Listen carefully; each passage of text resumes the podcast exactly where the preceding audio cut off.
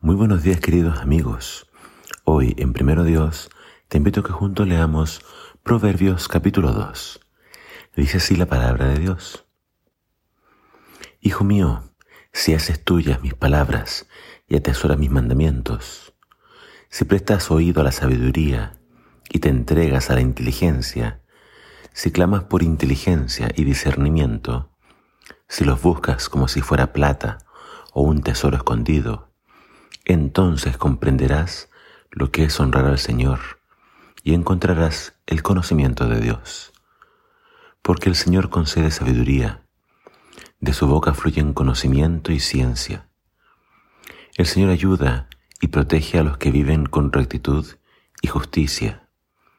Él cuida el sendero de los justos y protege a aquellos que le son fieles.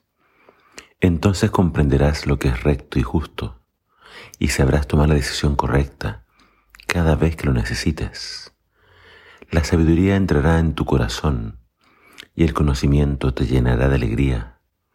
La prudencia te cuidará y la inteligencia te mantendrá a salvo. La sabiduría te librará de los malvados, de los que hablan perversidades, de los hombres que se apartan del camino recto para hacer el mal, de los que se gozan en hacer el mal y festejan sus pecados, de los que andan por caminos torcidos y sus sendas no son las correctas. Te librará de la mujer adúltera y de sus palabras seductoras. Esa mujer que ha abandonado al compañero de su juventud y se ha olvidado del compromiso que hizo con Dios. El entrar en su casa te conduce hacia la muerte. Su conducta te lleva hacia el reino de la muerte. Todo aquel que se enreda con ella no vuelve jamás, ni alcanza los senderos de la vida. Sigue el ejemplo de los justos y compórtate como los que hacen los rectos. Pues solo los intachables y los que viven honestamente habitarán para siempre la tierra. Pero los malvados serán arrancados y expulsados de la tierra. Nuevamente encontramos estas palabras que al parecer Salomón escribió para su hijo. Y vemos cómo él le ruega, le suplica a su hijo que busque la sabiduría. Lo cierto es que cuando tú, estudias la historia de Salomón y de su hijo, Roboam, Roboam careció de sabiduría. Es increíble cómo el padre fue el hombre más sabio, pero en muchos aspectos su hijo fue tan, pero tan necio.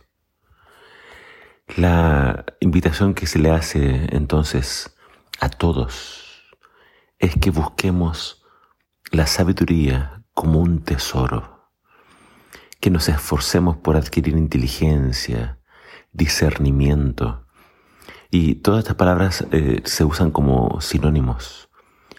Sabiduría, inteligencia, discernimiento y también la prudencia.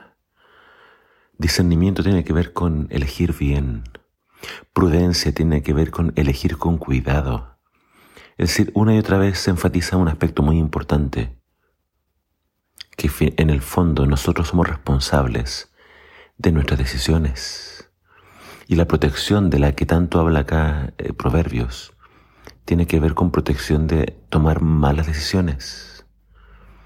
El Señor va a conceder sabiduría a los que le buscan él le va a dar conocimiento y ciencia, inteligencia, para elegir bien el camino correcto, el camino de la justicia. Él los va a cuidar, los va a proteger, para que no tomen decisiones que finalmente van a traer dolor y sufrimiento.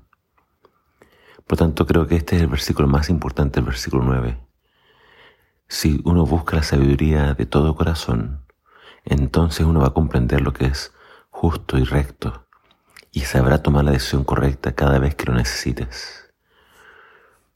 Muchas veces nosotros preguntamos a alguien, tengo que tomar una decisión y no estoy seguro y pregunto a alguien para tener una opinión.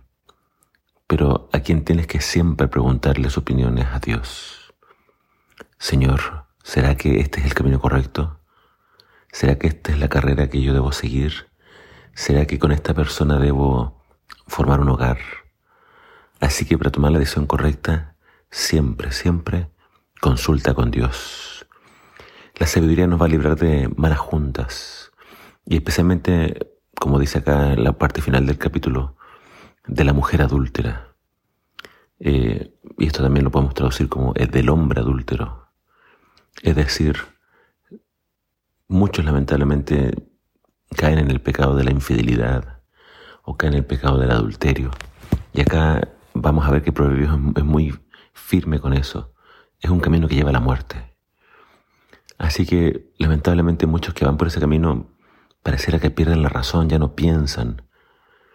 Pero la inteligencia, la sabiduría nos va a llevar entonces a evitar ciertos caminos, ciertas personas y ciertos lugares que nos pueden llevar a la muerte. Que el Señor te llene a ti y a los tuyos de sabiduría y del temor del Señor. Que el Señor te bendiga.